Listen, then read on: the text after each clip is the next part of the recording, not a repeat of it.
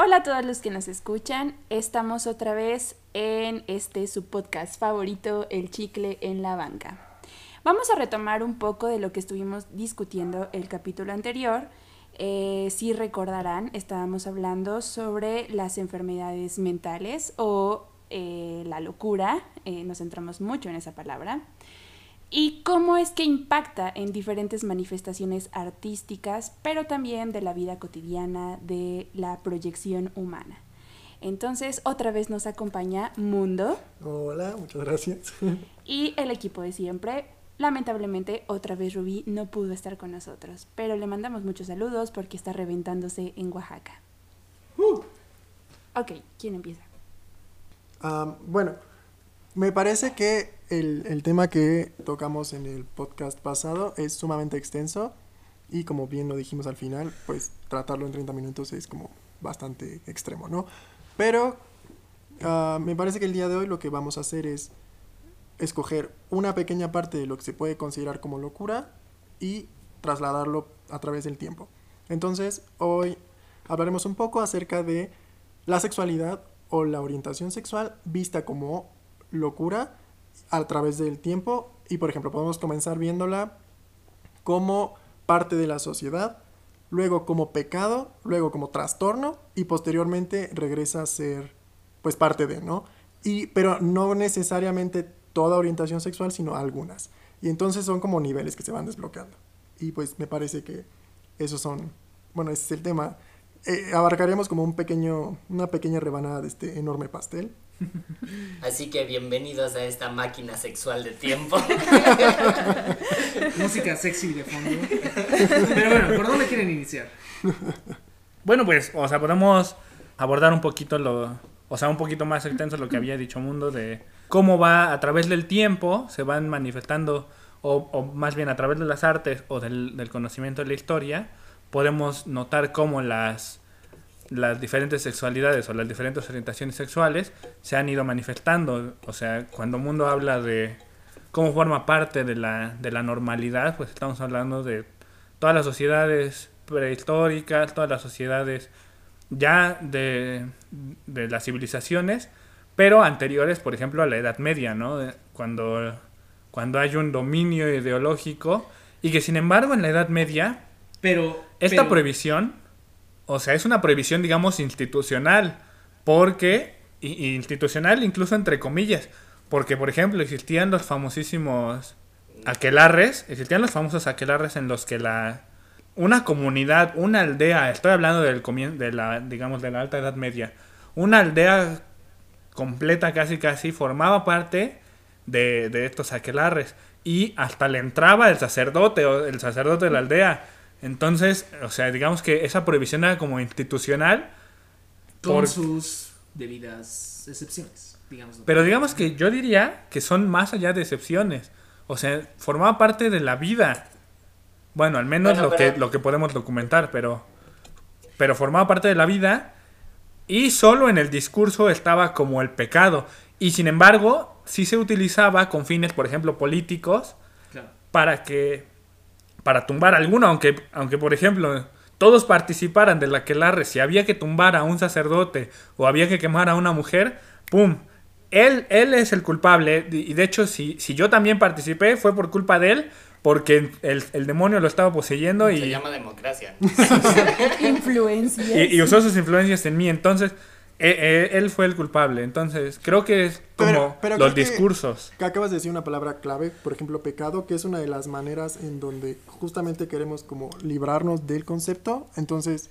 Yo creo que es un buen parteaguas por eso, porque a ver, Pablo está partiendo también desde una cosmovisión muy eurocentrista. eurocentrista. Y esa institucionalización se dio solamente en una región pequeña del mundo, pero. Bueno, no ¿Qué pasa con el mundo? No, claro que sí, sí, es pequeño. Claro que sí es pequeña. Sí, pero luego Se se, aventó expandió. otra Bueno, mitad del ah, mundo. Se expandió, pero que se haya expandido no quiere decir que sea fundamental. Sí, porque en el Es que mira, mira, En ese momento eh, lo que dijo Mariana es, es bastante cierto. O sea, históricamente, quizás geográficamente, Europa es el continente más pequeño o, o uno de los espacios de Pero civilización porque más la historia pequeños. es eurocentrista también, Pablo. Bueno, pero, o sea, pero a ver, sí es cierto que hay una dominación hegemónica del, de, Europa, o sea, eso es cierto.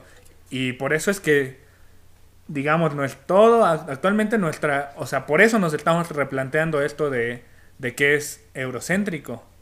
Porque precisamente estamos bebiendo de esa eurocentrización que hubo. Claro, nos atraviesa el cuerpo, pero no por eso quiere decir que haya, o sea, lo entendemos actualmente como un gran referente, pero no por eso quiere decir que es el único referente, ni lo único que existió, ni el único comportamiento geográfico, ideológico que hay en el mundo. Sí, no, yo, yo Dicho no eso- dije eso, yo no quise dicho- decir eso. Dicho eso, pues es como un estudio de casos, ¿no? Correcto, pero por ejemplo, dicho esto también, creo que cuerpo y pecado irían perfectamente con la idea que, que tenía en la cabeza en este momento. Que, por ejemplo, pensemos si seguimos eh, en Europa, ¿no? Las representaciones artísticas en Grecia, ¿no? Incluso cómo representan el cuerpo, comparándolo, por ejemplo, con la Edad Media. Mm. ¿no? Completamente distinto. Es cubierto versus Totalmente desnudo. totalmente desnudo, ¿no? Y también, eh, o sea, creo que esto es algo bastante importante porque Sí, ¿no? Digamos que había una celebración acerca Claro, de- claro, o sea, desde cómo se permiten representar el cuerpo, que es donde comienza justamente la sexualidad, me parece que es un, un buen inicio, pues.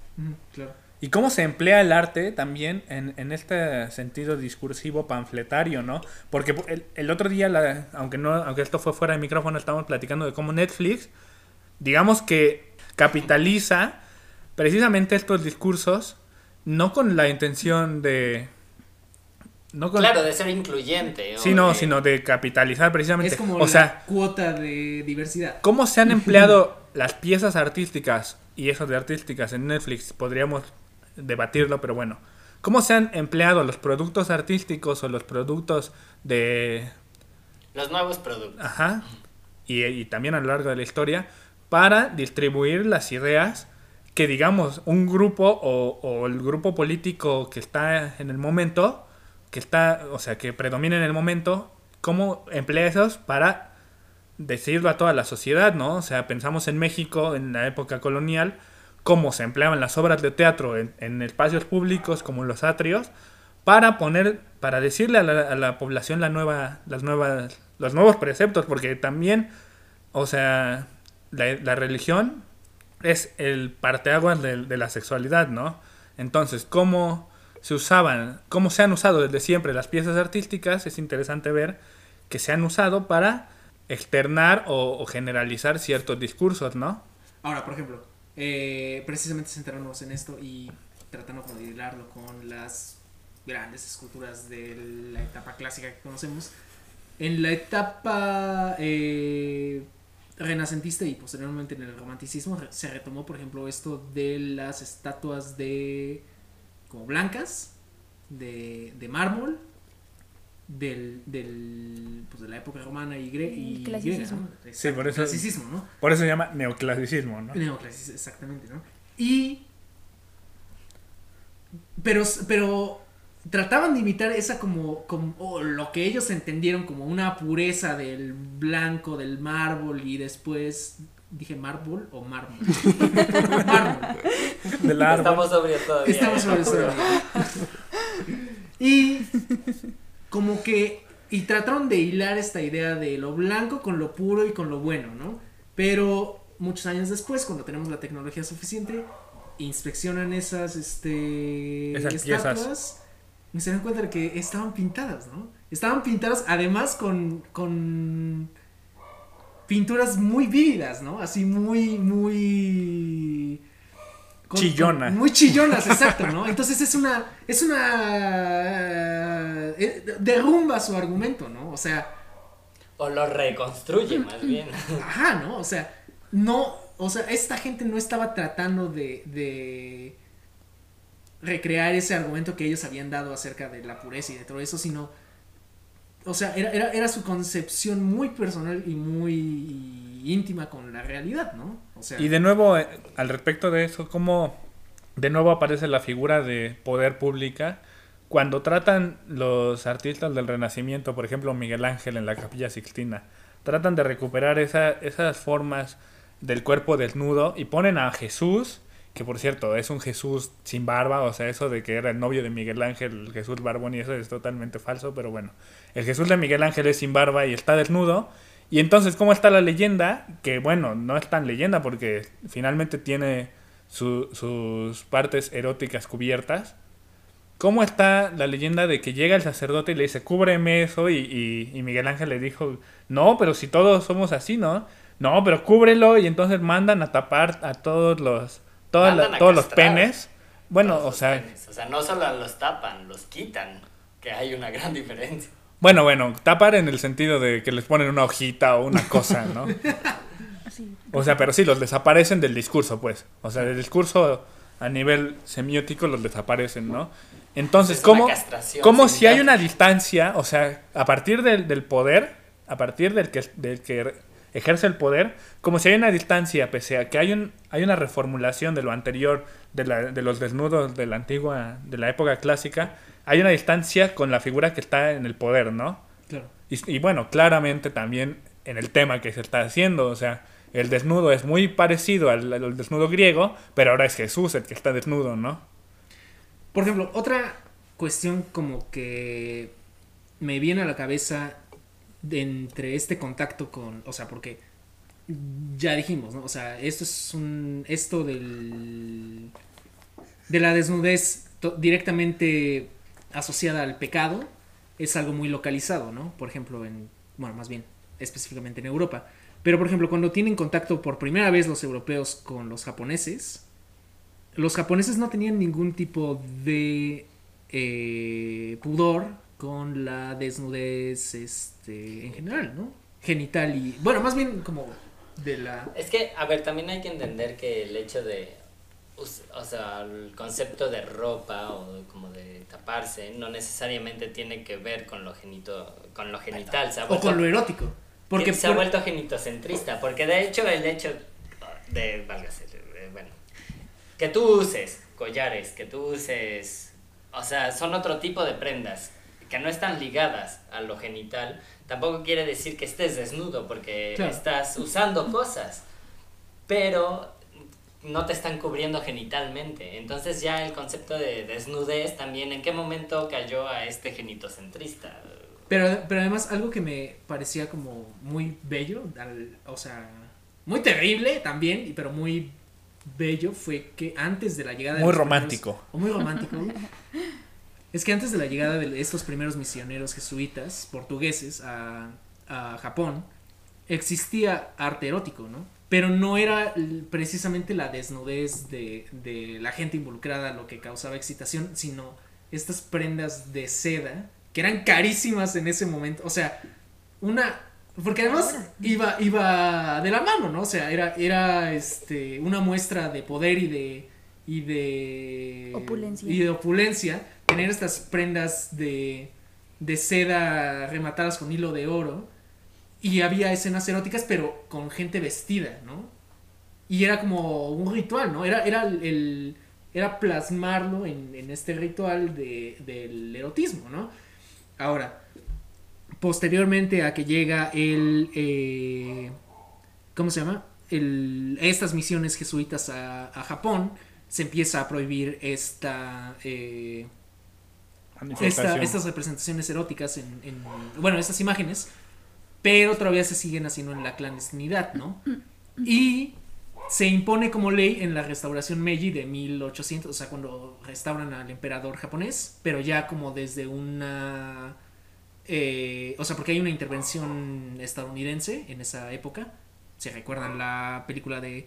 Muy mala, por cierto, del último samurái, pero de eso se trata, ¿no? O sea, de, esta intervención estadounidense en eh, Japón para que se abra al resto del mundo. Y se, se institucionaliza esa este, prohibición ¿no? de estas imágenes eróticas. Y ya entrados en el siglo XX, sigue, esa, sigue en pie esa, esa prohibición estricta de las, de las este, imágenes eróticas, ya vistas como desde la pornografía, ¿no? Y lo que dicen es que, o sea, porque siempre como tratando de darle la vuelta a lo legal, como encontrar un, un, Un huequito. un hueco, un, un loop legal, empiezan a hacer imágenes eróticas con todo este rollo de los tentáculos y de los, o sea, de cosas que no sean, o sea, que son fálicas, pero no precisamente penes, ¿no? Que también ahí tiene que ver la bomba, ¿no? Ajá. Entonces, A ver. en- Ah, perdón.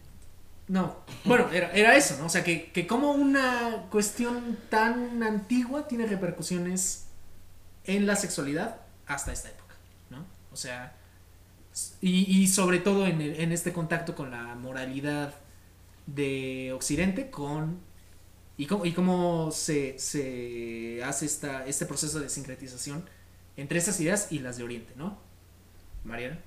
Ok, yo voy a hacer un esfuerzo en la medida de lo posible de salirnos un poquito de este margen de lo occidental y lo no, no occidental, porque también creo que más allá de lo histórico y de lo moral y de lo religioso, tiene también que ver con la función del cuerpo, desde una eh, definición humana, y eso sin importar cuál sea la cultura. Por ejemplo, ahorita que estabas hablando de este referente oriental, pensé en los templos del amor en la India, como Khajuraho. Eh, son unos palacios preciosos, todos llenos en relieve, en escultura, y estos palacios, así, en la fachada tal cual, tienen eh, los relieves, eh, esculturas Sutra. del Kama Sutra. Son diferentes posiciones sexuales entre eh, hombre y mujer, mujer, mujer, hombre, hombre, hombre, animal. Y en ningún momento en la cultura india esto se interpreta como algo eh, moral, Perverso. ni perverso, ni nada. Tiene que ver con una función. Y además, una función que tiene dentro de sí muchos niveles. Una función pedagógica, porque para ellos era muy importante instruir en el arte sexual, era muy importante saber complacer a tu pareja, pero también en un nivel espiritual. De hecho, se consideraba que estas eh, representaciones sexuales en las fachadas servían como una protección del templo contra los demonios o malos espíritus. Entonces, también hay que considerar que dependiendo de la cultura, la función del cuerpo va a variar y eso, pues bueno, ya va a tener sus implicaciones morales, religiosas, etc. Pero si volvemos al punto de la manifestación de la sexualidad en algún punto como locura o como una enfermedad mental o como algo negativo, pues también va a tener mucho que ver eh, cuál es la función o cuál es la expectativa de las funciones corporales que hay en esas determinadas culturas. Ahora que lo dices, por ejemplo, bueno, no sé de qué año sean estos templos, pero por ejemplo, eh, tomando la epopeya de Gilgamesh, la manera en que conven bueno, no convencen, sino Bueno, en- Gilgamesh es muy anterior. Ajá, pero No tan anterior, pero muy, an- o sea, pero unos es 100 que hubo un años, intercambio entre estas culturas que duró milenios, ¿no? O sea, solamente los los este zoroastristas, zoroast sí, zoro- Bueno, los que practican el zoroastrismo. Es, un- es una religión muy anterior al cristianismo, o sea, de miles de años antes de, de Cristo, y sigue hasta la fecha, ¿no? O sea, a lo que voy es que esta influencia perduró más de, o ha perdurado más de lo que algunas ideas que damos por sentado que son así como perennes han, han probado, ¿no? Y por ejemplo, ahora que dices que hay imágenes de, eh, bueno, de relaciones entre animales y, humanos como algo de la cotidianidad, te digo que me es reminiscente de la epopeya de Gilgamesh, donde a Enkidu lo logran, entre comillas, civilizar con un, con la, o sea, con una eh, sacerdotisa de Ishtar que mantiene relación con, relaciones sexuales con él durante, me parece que son cinco o una semana, cinco días o una semana. Y, o sea, lo logran civilizar porque se supone que él es el hombre bes- bestia, ¿no? Él es el, el, eh, el que habla con los animales, el que está viviendo en el bosque y todo ese rollo, ¿no? Eh, de hecho, es alguien que es muy peludo, ¿no? O sea, tiene, tiene cuernos y es. Tiene un- una capa de pelo así bastante frondosa, ¿no? Pero es esta como alusión a que. O sea, es. es, es, es es, me- es mediante, o sea, porque después de que, de que terminan este, estos días de mantener relaciones sexuales todo el día, los animales le huyen, ¿no? O sea, han, han logrado de alguna manera domesticarlo, ¿no? O algo así, ¿no? Humanizarlo. Humanizarlo. Antropocentrista. antropo- Totalmente. Pero, pero antropocentrista muy a su época, ¿no? Porque ahora sería como considerado zoofilia de alguna manera, ¿no? O sea, sí. Correcto. claro, pero es que la- lo que cambia es como la relación humano-animal. Pero el antropocentrismo yo creo que sigue siendo el mismo, de humano. O sea, como que. Sí, o sea, jalarlo hacia la civilización. jalarlo hacia lo humano.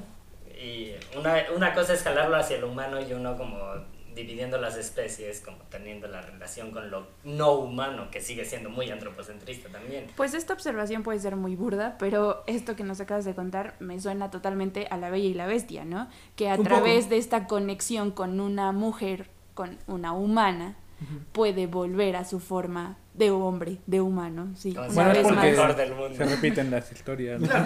Pero yo creo que el punto en el que, digamos, la sexualidad empieza a ser escondida, o sea, la raíz de eso tiene que ver con, por ejemplo, como lo expresa Robert Graves, cómo a la hora de hacer los, los mitos hebreos, hay un grupo que tiene que, que defenderse, o sea, defender su, su linaje de los grupos de alrededor, incluyendo a los egipcios, y, y cómo entonces, al defenderse el linaje, tienes que negar lo que el, el linaje de junto está promoviendo, ¿no? Digamos, o, o- o- o las acciones. Política sexual. También, Exactamente. También pasó con los judíos y, Y es- Babilonia, ¿no? Porque era, eran... Y se volvió a repetir con, con el cristianismo, en el, el primer cristian- el primer cristianismo y los romanos. Claro.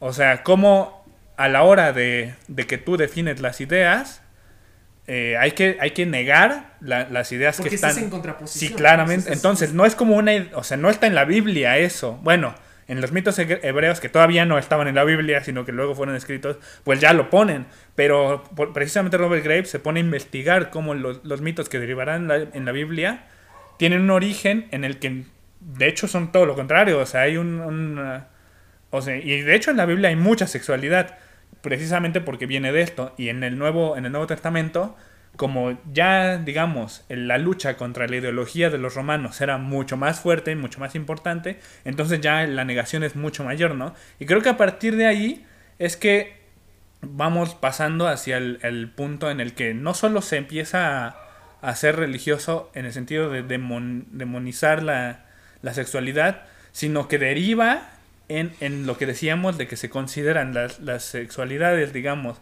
que no sirven para la reproducción desde el punto de vista católico, desde el punto de vista religioso, se empiezan a considerar enfermedades, ¿no? O sea, justamente es gracias a ese eurocentrismo, porque si no fuese por el eurocentrismo, quién sabe eh, cómo sería nuestra sociedad ahora, ¿no? O sea, Claro. nunca habría, bueno, no lo sabemos, o sea, estamos especulando, pero quizá nunca habría un- un- una consideración de que las sexualidades diferentes eran Pecado.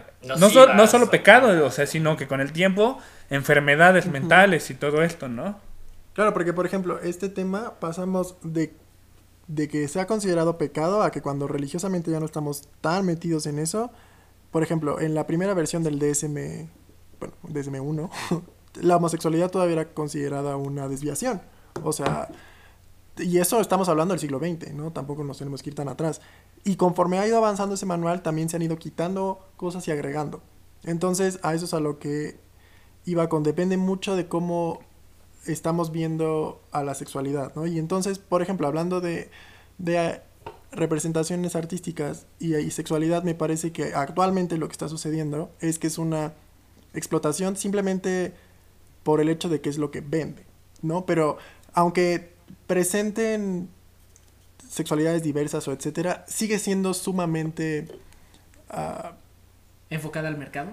Claro, ¿no? O sea, sí enfocado al mercado, pero por ejemplo, manejan a la sexualidad como solamente la penetración, ¿no? O sea, la penetración es el sol y el resto de la sexualidad gira alrededor de. Y no, es un planeta más, Mm. ¿no? Entonces, creo que ahora podríamos como tirarle un poco más para allá, dejar de que fuera no solo falocentrista, sino ah, Penetrocentrista. pues sí.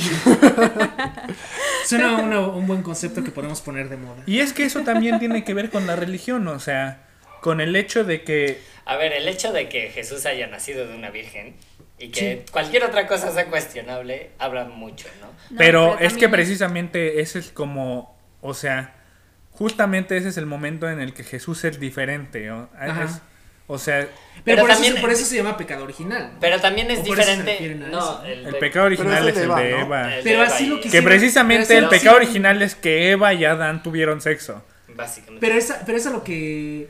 O sea, claro, se refiere a otra Pero es que sí cosa. tiene toda una pero es, es, es el discurso que quieren manejar, ¿no? Es.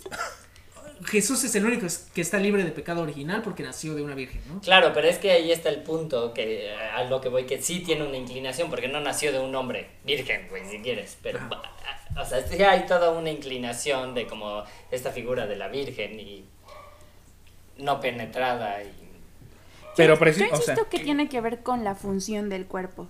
O sea, mientras que las religiones siempre van a estar enfocados hacia preservar una especie, preservar una creencia, una estirpe, y en eso pues viene como tal el coito, como un acto de trascendencia de la especie, pues es por eso que se le da como que todo esa- ese, ese foco de atención. Ahora que lo dices es como interesante porque, siendo un poquito más críticos, por ejemplo, eso que decías del, de estos templos esculpidos con las imágenes del, del Kama Sutra, pues solamente estaban disponibles para la clase alta de los brahmanes, ¿no? O este arte que yo mencionaba de los japoneses estaba, o sea, los, los campesinos no podían mandar a hacer estas imágenes eróticas con seda porque no podían comprar seda, ¿no? Entonces, a lo mejor como Pero cómo se... O sea, cómo el erotismo tiene que ver con una cuestión de clase social, también eso es como bien complejo, ¿no? O sea, igual yo creo que estamos tratando como todo este tema desde un lugar muy... pero además muy superficialmente. muy binario, güey, o sea, desde muy hombre-mujer y que también la sexualidad no existe solo así en esas manifestaciones, ¿no? Por- Entonces, también habla mucho desde nuestro eurocentrismo y desde Claro. nuestra colonización ideológica. Y también, pues no sé si a ti te gustaría, pero a mí sí me gustaría como explorar esas, o sea, sexualidades, al, ay, no alternativas, sino como reales. reales. No Que Que binarias. ni siquiera es no- alterno, es- que- que- existe. O sea, que... Bueno, pero que sí alternas a existe- lo que has practicado. en Bueno, no contraposición- binaria, pues. No binarias. Es que no yo creo- binarias, pero yo que que en bueno- contraposición a esta, a esta... Ni siquiera en contraposición, güey, porque no es que fuera una corriente contraria, sino más bien O sea- todas estas corrientes existían. Había, había culturas que ni siquiera sabían del- de la existencia del Es cristianismo. que ese es el pedo, ahí es donde tenemos que partir a los 30 minutos de esta conversación, pero justamente donde ya no es lo hegemónico, ¿no? Claro. Rompamos lo hegemónico y vamos entonces a hablar de todo esto que sí existía y que, y sí existe. nos- y que sí existe, pero que ya está traducido de otra forma. Exactamente. Claro, pero también hay que considerar que esto ya es como verlo desde la perspectiva del antídoto, para entender por qué todas estas prácticas eran consideradas algo negativo, una enfermedad mental o algo que debía prohibirse, pues lamentablemente tenemos que partir de el villano de esta historia, que es, eh, pues sí, ¿no? El Como eurocentrismo, el falocentrismo, el penetrocentrismo. que todo tiene que Y ver que- con y la moral sigue- cristiana. Y que sigue, sigue habiendo manifestaciones actualmente. Sí. El género cis.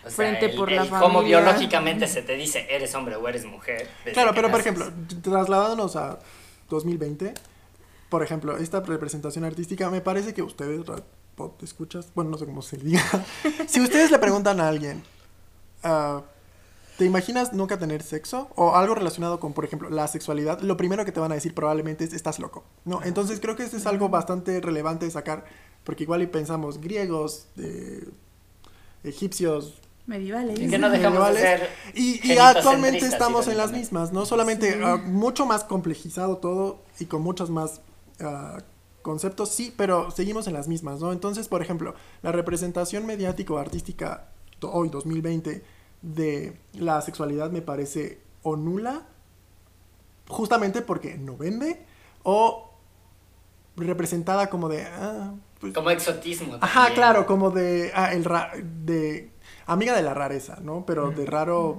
como de estilo, algo malo, pues. Claro, o sea, por ejemplo, en el cine o en las historias, los protagonistas siempre deben tener un amor heterosexual, blanco, o sea, como estas, todas estas características súper centralizadas, ¿no? Y todo lo demás queda en la periferia como algo exótico, como algo alternativo, como algo O sea, ahí- propositivo, Ahí pero no pasa de eso. Claro, pero que es como- Describe este. ¿Cómo se llama ese? Said. eh, no me acuerdo cuál era su apellido, pero del orientalismo. O sea que. En. Desde, desde la visión de los europeos, en contraposición a sus ideales, todas estas eh, viajes de exploración se encontraron con sociedades que no tenían los mismos valores hacia la desnudez, por ejemplo, ¿no? Entonces, al traer estos relatos de vuelta, dicen, no, es que en el Oriente todas las mujeres son así exóticas y, y hipersexualizadas, ¿no? O sea, por eso sale este como eh, estereotipo como de las odaliscas, ¿no? O de las bailarinas brasileñas, o del, o sea, como, pero como regla, no como Pero yo creo que actualmente también hay como un neoexoticismo y que también está cayendo Es que mucho nunca, como- es que más bien nunca murió, güey. Claro, claro, o sea, no, no lo digo como una muerte, sino más bien como una evolución Una contextual. actualización. Sí, y que también, porque pues ahora también en el, o sea, yo sí he- me he encontrado con películas en las que ah, se vive una sexualidad bastante activa, ah, no monogámica. Se me viene a la cabeza una película argentina de hace dos años, me parece, o un año, que se llama Las hijas del fuego, me parece, y que justamente ah, lo que busca es como meter cuerpos, nuevos cuerpos, o sea, bueno, cuerpos no hegemónicos, más que nuevos cuerpos, cuerpos no hegemónicos, ¿no? Y también como relaciones no monogámicas. Entonces, como toda esta, entre comillas, neocultura sexual, que también yo creo que están cayendo como un poco en el exoticismo. Y que... Pero, por ejemplo, nadie habla de la sexualidad, ¿no? Ujú. O sea, eso sí, a mí sí me salta mucho porque todo es como una explosión sexual genital, porque no es, o sea, porque la sexualidad justamente se vive a muchos niveles, ¿no? Pero yo creo que sí tenemos un genitocentrismo muy, muy insertado. Correcto, y que parte de que ponemos en la misma bolsa intimidad, que, o sea, intimidad y lo que estás comentando de sexualidad sobreexplotada. ¿no? Cuando Y- son y distintas. ¿Tú crees que como una forma, bueno, esto lo pregunto así como tangencialmente, pero ¿tú crees que estas manifestaciones así como, o sea, no digamos New Age, pero sí como con Contemporáneas. ciertos tintes de, ajá, como contemporáneas, como el llamado poliamor, están, enfo- o sea, están como sesgadas hacia ese lado, como de, ah, puedo tener relaciones con quien yo quiera, pero no necesariamente están enfocadas hacia esta, como, también lo que llamamos actualmente el- la responsabilidad afectiva. Yo creo que es complejo porque, mm, o sea, la responsabilidad afectiva creo que es algo muy complejo. Creo que es un tema bastante... O sea, no solamente tiene que ver... Es que está en desarrollo también, ¿no? o sea, Es que... está, Sí, es- está es- recién. es- es a una nueva es que propuesta justamente- que- No, es Bueno, que yo creo que no es como está nueva propuesta, error, nueva propuesta, sino que está en repe, o sea, se está repensando en estos momentos. A eso, en eso me, a eso me Pero es que refiero se está que está- repens- repensando también desde todo nuestro parámetro brebaje cultural. Sí, totalmente, Y, o sea. impuesto desde la colonia. Pero el hecho de que se esté repensando es como ahorita- que no existiera, güey. No, no, no, pero- Solamente lo, lo que creo que está pasando es que hay una apropiación cultural, una neoapropiación cultural que justamente deviene de todo lo que se radicó y que sí siento que es e- eurocentrista, que es todo aquello que radicamos en algún momento lo estamos retomando porque nos dimos cuenta de que tiene un valor, un valor. Y por, e- por eso se está repensando. Pero el hecho de que se esté repensando. Pero Y, y algo que ocurre en- siempre, no sé- pero. pero, pero no sé si lo ven como si que tiene un valor, sino como Es que O yo sea, creo que pero- pero- se están adjudicando totalmente O sea, sí. el. Ajá, exacto. el- Ese- ese es- esa, o sea, esa es eh, adjudicación es de que. una colonización ideológica, güey. Estamos pasando por una colonización ideológica sexual en este momento. sa- ¿sabes cómo lo veo? Como esta, como esta cosa terrible de que, de que, ah, qué maravillosas ideas tenían estos, este, de, estos salvajes. güey. Después de matarlos Vamos- a todos.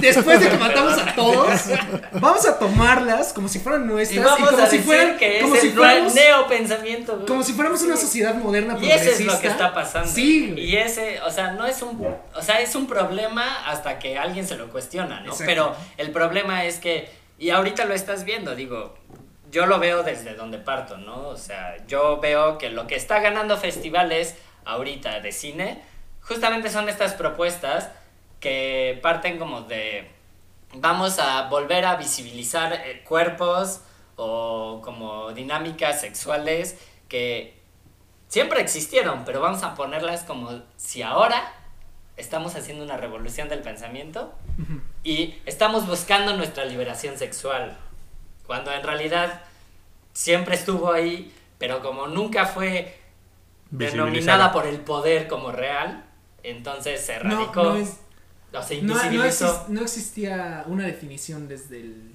Oigan, Es que les tengo una mala noticia y es que tenemos no que ir cerrando porque traducción. de hecho ya nos pasamos 10 minutos del tiempo que hemos Papá propuesto. Pablo hablando. O sea, pero, pero entonces, o sea, compartes como mi punto de vista de que... O sea, a pesar, a que- a pesar de que se haya manejado el discurso como de que, güey, somos una... De que somos este... Ya para cerrar. Parece cerrando. De, de, de, de que somos una sociedad progresista que está este, Ese es el empujando. problema. Somos progresistas, pero no estamos proponiendo nada, nada nuevo. O sea, sim- o sea, y de nuevo te lo pregunto, así como, como estas relaciones poliamorosas que pues no, no hablar como en, en sentido general, pero que a veces generan como mucha insatisfacción, ¿no?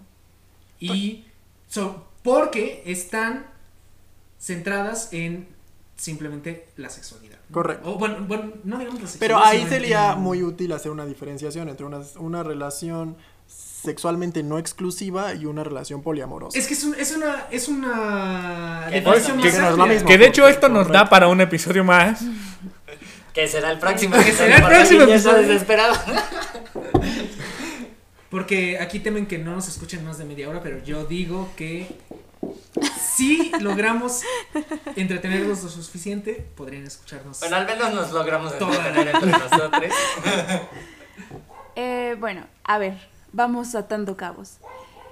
Eh, las manifestaciones sexuales, la forma en la que nos expresamos, todo lo que tiene que ver con nuestros cuerpos y cómo los utilizamos, siempre va a estar intermediado por eh, intereses sociales, colectivos, lo que una comunidad democrática o no democráticamente Y pueda decidir. Exacto, exacto. Y alrededor, pues, la justificación que quede mejor para la época, ¿sí? Porque al final todo esto es pragmático. Eh, enfocándonos sobre todo en, en nuestro objetivo, que era relacionarlo con esta perspectiva de la locura o de una manifestación no convencional, creo que de lo más interesante que pudimos tocar o concluir es precisamente que eh, el cuerpo, en función a lo que le corresponde dentro de nuestra configuración como sociedad, muchas veces nos va a ir dictando cómo tenemos que comportarnos y qué es lo importante en esta sexualidad, ¿no? Lamentablemente, casi siempre ha sido el coito, la penetración, una sexualidad eh, heteronormada, quizá, y eso no implica que no hayan existido otras prácticas y otras expresiones, solo que siempre se han mantenido girando a la, en la periferia. Si hay que reivindicarlas o redefinirlas o visibilizarlas, quitarlas de este discurso de poder que de repente por alguna extraña razón le dio por ponerlas en, en, sus manos, pues también ya va a depender de cada uno de nosotros. Pero en este punto yo quisiera preguntarte, Mundo, ¿cómo, es, ¿cómo puede ser posible que de una manera individual, en la medida de lo posible, eh, podamos llevar a cabo la expresión de nuestra sexualidad sintiéndonos bien, sin necesidad de cuestionarnos eh, en este punto la normativa, y al mismo tiempo explorar o realmente reivindicarlo, pero a través de nuestros propios procesos psíquicos, cognitivos, no lo sé, eh, en torno a ese tema. Bien, pues no es como que haya receta mágica, pero sí hay factores muy importantes y se me ocurren dos. El primero es un autoconocimiento extenso, es decir, ah, primero comenzar por los sentidos, ¿no? Que es la manera en la que entendemos al mundo. Y la segunda, reconceptualizar justamente lo que estabas comentando de la sexualidad, ¿no? Porque igual y yo no quepo en esta conceptualización o binaria o heteronormada o etcétera.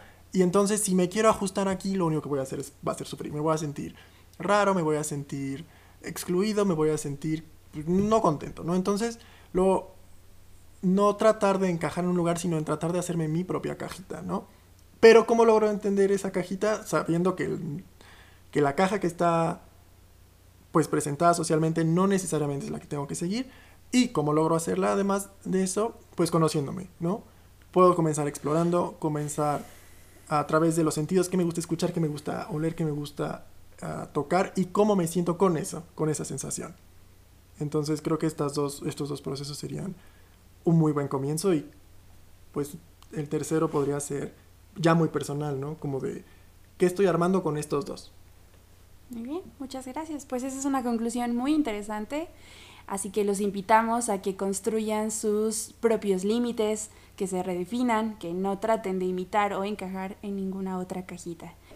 Bueno, y con esto cerramos nuestra sesión. Les agradecemos por habernos escuchado y les recordamos que nos pueden seguir en YouTube y en Spotify como El Chicle en la Banca. Bye. Y bueno, con esto terminamos la sesión. Les recordamos que tenemos eh, redes sociales en Facebook y Twitter e Instagram. No, Gracias. Pero Pablo las va a hacer. Ahora las hace. Ya nos comprometimos. Tenemos A ver, Snapchat. otra vez. TikTok. Y OnlyFans. Tenemos, tenemos OnlyFans, queridos podcast escucha. Así que, Y Tumblr. a pesar, a pesar de que no se monetiza eso, ya No, saben cómo apoyarnos. di- o sea, no dijiste Spotify, que es el más importante. Y Spotify, que es el Nos más están importante. escuchando, ¿no? ¿Qué tal si nos están escuchando en YouTube por primera vez en la Ah, vida? buen punto. Ok, O sea, solo di que nos sigan en a ver, YouTube a y ver tu- Spotify. tu notita, ok. Bueno, ya. A ver,